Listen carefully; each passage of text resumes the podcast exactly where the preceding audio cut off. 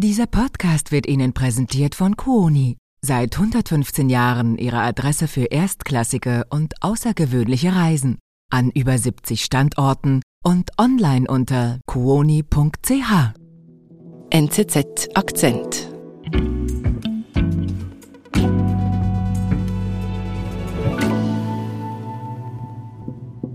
because I was becoming a United States Senator. Hallo Andreas. Hallo Antonia. Because the people at home Wir hören da eine Rede aus dem amerikanischen Senat. Ein republikanischer Senator wendet sich an seine Kollegen und ruft sie da ziemlich ernsthaft dazu auf, sie sollen doch zusammenarbeiten und Probleme lösen. solve problems. Um was geht es da genau?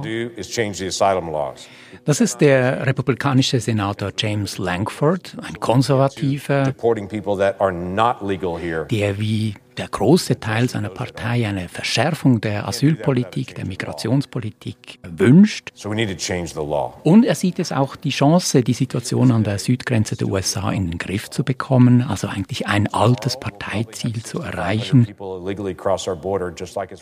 Ja, und Langford appelliert in dieser Situation an seine Parteikollegen, dass man nun zusammenarbeiten müsse, über die Parteigrenzen hinweg, dass es diese Gesetzesänderungen nun brauche. Americans want that stopped. Schließlich sei man das der Bevölkerung auch schuldig. And I'm determined to sit down with anyone who wants to solve the problem, regardless of what side of the aisle that they're on, Und kann er überzeugen? to figure out how we solve these things. Nein, er scheitert auf der ganzen Linie und das obwohl eigentlich eine Mehrheit im Senat für dieses Gesetz zu haben gewesen wäre und obwohl die Republikaner ja jahrelang für eine Verschärfung der Einwanderungsbestimmungen geworben haben. Es wird abgelehnt und zwar sehr, sehr deutlich. Und hinter diesem Paradox steckt niemand anders als Donald Trump und der Einfluss, den er auf seine Partei ausübt. Er hat die Republikaner fest im Griff, auch ohne Amt. Donald Trumps reale Macht ist nicht nur in den USA spürbar, sondern hat bereits jetzt Folgen für die ganze Welt, sagt Auslandredaktor Andreas Rüsch. Ich bin Antonia Moser. Andreas, nur um es noch ganz klarzustellen, Donald Trump ist ja noch nicht mal der offizielle Präsidentschaftskandidat der Republikaner. geschweige denn Präsident. Ja, also die Vorwahlen der Republikaner für die Präsidentschaft sind im Moment im Gang. Sie sind noch nicht entschieden, also Nikki Haley als Rivalin ist immer noch im Rennen. Aber gut, man muss sagen, Donald Trump wird als der wahrscheinliche Kandidat angesehen. Er wird diese Vorwahlen wahrscheinlich sehr, sehr rasch zu seinen Gunsten entscheiden. Aber ob er dann im November auch wirklich als Präsident gewählt wird, das ist noch ziemlich offen. Aber, und das ist wichtig hier zu realisieren, unabhängig von dieser Wahlsituation ist ein Trump-Effekt bereits jetzt spürbar. Trump wirft gewissermaßen seine Schatten voraus. Wie eben bei dieser Migrationsgeschichte im Senat. Ganz genau. Also über Monate hinweg haben Demokraten und Republikaner über diese Einwanderungsreform, über die Verschärfung der Bestimmungen verhandelt. Und als alles nach einem äh, gangbaren Kompromiss aussah, kommt Trump und befiehlt eigentlich seinen Abgeordneten, also nicht in diesen Worten, aber er macht deutlich, dass die Republikaner im Kongress gegen diese Vorlage stimmen sollen. Und so kommt es dann auch heraus. Wie macht Trump das genau? Also ruft er da jeden einzelnen Senator, jede einzelne Senatorin an? Nein, das hat er gar nicht mehr nötig, weil die Politiker der Republikanischen Partei wissen genau, was ihnen droht, wenn sie gegen den Willen von Trump verstoßen. Trump hat wiederholt bewiesen, dass er Leute im Wahlkampf dann fertig machen kann, indem er Gegenkandidaten aufbaut, innerparteiliche. Und deshalb hat die Partei, die ist erstarrt in Angst vor diesem unberechenbaren Politiker und spürt ganz genau, was der Chef will. Aber in Bezug jetzt auf dieses Migrationsgesetz, warum greift Trump da ein und bringt seine Leute, wenn auch vielleicht indirekt dazu, es zu versenken? Es ist eine rein wahltaktische äh, Sache, also das Kalkül von Trump, dass er im Moment eben gar keine Verbesserung an der Grenze zu Mexiko wünscht. Er will dieses Thema, das hat er ganz deutlich gemacht, er will dieses Thema für seinen Wahlkampf nutzen. Das ist der größte Renner, damit kann er Stimmen holen, wenn eben jedes Jahr Hunderttausende oder mehrere Millionen von Migranten ins Land strömen und damit will er Biden schlagen. Mhm. Biden darf ihm das eigentlich nicht wegnehmen, sozusagen. Das wäre ein Geschenk für die Demokraten. Das ist die Logik Trumps in dieser Situation. Es geht also nicht um die Sache, sondern um reine Wahltaktik. Und seine Partei, die spielt da einfach mit. Wohl oder übel. Das Problem liegt daran, dass sich auch die Republikaner natürlich ein gewisses Kalkül machen müssen, also die Kongressabgeordneten dieser Partei. Mit einer gewissen Wahrscheinlichkeit wird Trump im nächsten Jahr Präsident sein und in dieser Situation möchten sie sich bereits jetzt nicht mit diesem Politiker verscherzen. Also sie, sie wollen sich auch strategisch so positionieren, dass sie nichts Falsches gestimmt haben und geben eigentlich schon vorsorglich diesem Einfluss nach. Das heißt, Trump lenkt eigentlich seine Partei so ein bisschen aus dem Hintergrund, ohne offiziell ein Amt zu bekleiden. Ganz genau, das kann er als Präsidentschaftsbewerber bereits erreichen, hat sehr großen Einfluss in den USA, aber wie dieses Paket mit der Einwanderungsreform zeigt, eben auch mit gravierenden Folgen für die ganze Welt, für mehrere Länder im Ausland. Wir sind gleich zurück. So klingen Ferien für die Ohren. Im Podcast The Journey nehmen Sie die Profis der Quoni Specialists mit auf große Entdeckungsreise um die Welt. Von Arktis-Expedition über Kanufahrt im Nil bis zum unvergesslichen Roadtrip. Lassen Sie sich inspirieren von Reisen, die die Seele berühren. Jetzt reinhören. Überall dort, wo es Podcasts gibt.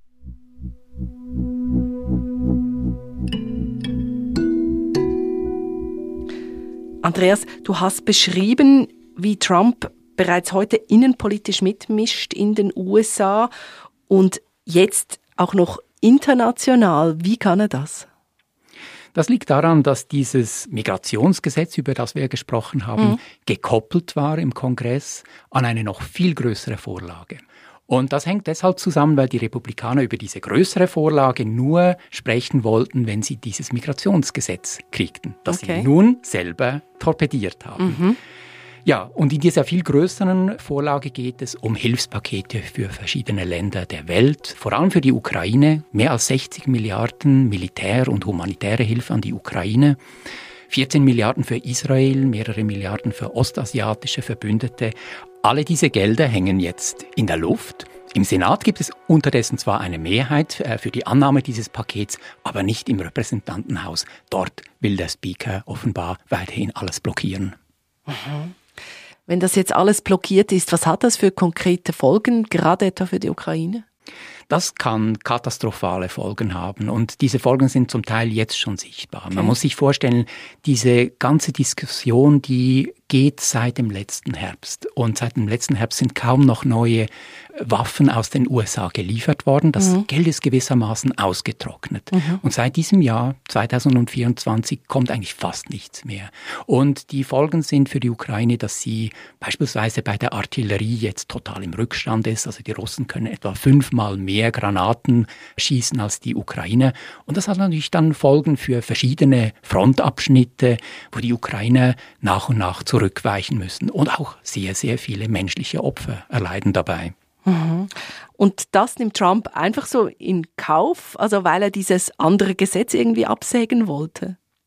Absolut, das ist ihm sogar egal oder vielleicht sogar recht, weil in der Vergangenheit hat Trump immer wieder gezeigt, dass ihm die Ukraine herzlich egal ist. Mhm. Schon als Präsident damals hat er äh, die Militärhilfe zeitweise blockiert und er hat sich auch als als Fan von Putin gewissermaßen äh, geoutet. Also er okay. hat eher eine prorussische Politik zu äh, führen versucht. Das heißt, der Kreml würde sich freuen über einen möglichen Präsidenten Trump. Äh, mehr als das, da würden die Champagnerkorken äh, knallen, wenn das so weit ist. Und natürlich schaut der Kreml-Chef Putin ganz genau hin, was sich jetzt im Moment tut in den USA. Er versucht, die Wahlen ja auch zu beeinflussen. Man sieht das jetzt gerade kürzlich mit diesem Interview mit Tucker Carlson, einer Figur, die, die eben dann in den USA dann die Trump-Wähler mobilisieren kann mhm. und die Stimmung zugunsten von, von Russland beeinflussen kann. Ja, ein Präsident Trump, das wäre ein Glücksfall für, für den Kreml. Und hat das jetzt denn auch schon konkrete Auswirkungen? Also wenn Putin so ein bisschen liebäugelt mit diesem Präsidenten Trump? Auch Putin hat natürlich sein Kalkül, wie alle anderen Akteure, die wir genannt haben, bis jetzt auch schon. Für Putin ist das Kalkül, weshalb sollte ich in diesem Jahr auf Friedensverhandlungen einsteigen, vielleicht dann auch Konzessionen machen, mhm. wenn ich die Chance habe, dass im nächsten Jahr ein Präsident im Weißen Haus ist, der mit mir einen Deal macht und die Ukraine fallen lässt. Also in dieser Situation wird Putin natürlich sich eher hart geben und das sieht man auch an seiner Rhetorik. Die Forderungen werden immer extremer nach totaler Niederwerfung der Ukraine. Und von daher sind die Friedenschancen für die Ukraine im Moment sehr, sehr gering. Und auch da sieht man letztlich den Einfluss von Trump. Also Trump, diese einzelne Mann, der noch nicht mal ein Amt innehat, hat sozusagen ein bisschen übertrieben gesagt, den Ukraine-Krieg in der Hand. Er kann ihn sehr, sehr stark beeinflussen. Ja. Wenn diese mhm. Gelder ausbleiben, dann wird die Lage für die Ukraine sehr, sehr schwierig. Natürlich kann noch Hilfe aus Europa kommen, aber die wichtigste Macht, die die Ukraine unterstützen kann in dieser Situation, ist eindeutig Amerika. Mhm. Aber man könnte die Liste fortsetzen. Es, es, endet nicht bei Russland und der Ukraine. Man hat es auch im Dezember bei der großen UNO-Klimakonferenz in Dubai gesehen. Auch Wie? da war der Schatten von Trump gewissermaßen über allen Köpfen zu, zu spüren. Und das hat damit zu tun, dass auch diese Leute sich überlegen müssen, ja gut, also wenn in etwas mehr als einem Jahr ein neuer Präsident da ist, Biden nicht mehr Präsident ist, Biden ist ein Freund von Klimaschutzmaßnahmen, aber wenn es dann eben Trump wäre, weshalb sollten sich dann diese anderen Länder jetzt schon für einschneidende Klimaschutzmaßnahmen verpflichten? Sie haben das ja gesehen, all diese Länder bei der ersten Präsidentschaft von Trump, was passiert ist, also eine Absage an einen globalen Klimaschutz. Trump ist aus dem Pariser Klimaabkommen ausgestiegen und auch jetzt wieder macht Trump deutlich, was er als Präsident machen würde. Also er würde diese Subventionen für den Kauf von Elektroautos in den USA stoppen. Er würde auch die viel strengeren Treibstoffvorgaben, die die Regierung Biden im Moment vorbereitet, die würde er mit Sicherheit auch stoppen. Also griffige Klimaschutzmaßnahmen unter Trump wären nicht mehr zu erwarten. Und in dieser Situation ja, werden natürlich auch andere wichtige Player in den Klimaschutzverhandlungen nicht vor, voranpreschen, weil die USA der zweitgrößte Verursacher von Klimagasen sind. Mhm. Irgendwie habe ich das Gefühl, Trump blockiert da gerade alles, also Gesetze im eigenen Land, eine Lösung im Ukraine-Krieg, Klimafragen. Müssen wir uns da fürchten, was noch auf uns zukommt? Diese Tendenz wird wahrscheinlich in diesem Jahr zunehmen. Das hängt davon ab, wie der Wahlkampf verläuft, aber er läuft ja nicht gut für die Demokraten und für Biden und wir werden wahrscheinlich mehr solche Beispiele noch sehen. Und in dieser Situation müsste eigentlich auch Europa gewisse Weichen jetzt schon stellen. Natürlich kann man nicht sicher sagen, wer im November gewinnt. Mhm. Aber gewisse Dinge sind so langfristig, dass man sie jetzt anpacken Zum müsste. Beispiel? In allererster Linie die Sicherheitspolitik. Trump war nie ein Freund der NATO. Er hat in seiner ersten Präsidentschaft ja auch äh, ziemlich offen damit gedroht, Amerika aus der NATO zu holen und hat deutlich gemacht, dass diese transatlantischen Beziehungen ihm eigentlich ziemlich egal sind. Mhm. Und jetzt sieht man das auch wieder im Wahlkampf für die nächste Präsidentenwahl. Also gerade am letzten Wochenende hat Trump in einem Auftritt vor Anhängern deutlich gemacht, dass er im Notfall unter Umständen den Europäern militärisch gar nicht zur Hilfe kommen würde. Okay hat ein Beispiel gebracht von einem Land, das vielleicht dann äh, zu wenig in die eigene Verteidigung investiert hat. Und dann hat er vor seinen Anhängern gesagt, ja, in dem Fall würde er natürlich nicht zur Hilfe kommen. Er würde sogar Russland ermuntern, mit so einem Land zu machen, was es wolle. Könnte er das, Trump, also einfach nicht zur Hilfe kommen, trotz dieser NATO-Verträge? Auf dem Papier werden die Amerikaner verpflichtet, aber nicht im Detail. Also es hängt dann wirklich vom einzelnen Präsidenten ab, wie massiv er in einem solchen Krieg intervenieren würde. Mhm. Und das wäre die Macht von, von Trump zu entscheiden, äh, wir, wir machen da wenig, wir machen nur etwas Symbolisches und wir lassen solche Länder in Europa einfach hängen. Und das wäre natürlich wirklich das Ende der NATO. Und in dieser Situation müsste sich Europa jetzt schon äh, mehr als nur Gedanken machen, äh, sondern konkrete Schritte unternehmen, wie man die Sicherheit von Europa gewährleisten kann, ohne amerikanischen Schutzschirm. Mhm. Tut man aber nicht. alle äh, verdrängen diese schwierige, diese albtraumhafte Frage lieber.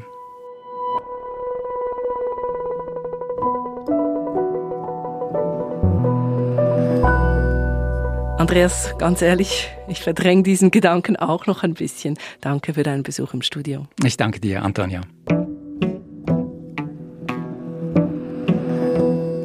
Das war unser Akzent. Produzentin dieser Folge ist Marlene Oehler. Ich bin Antonia Moser. Und du könntest vielleicht auch schon bald in diesem Studio stehen, denn die NZZ sucht wieder Volontäre und Volontärinnen. Wo du dich bewerben kannst, findest du in den Show Notes. Dann vielleicht bis bald.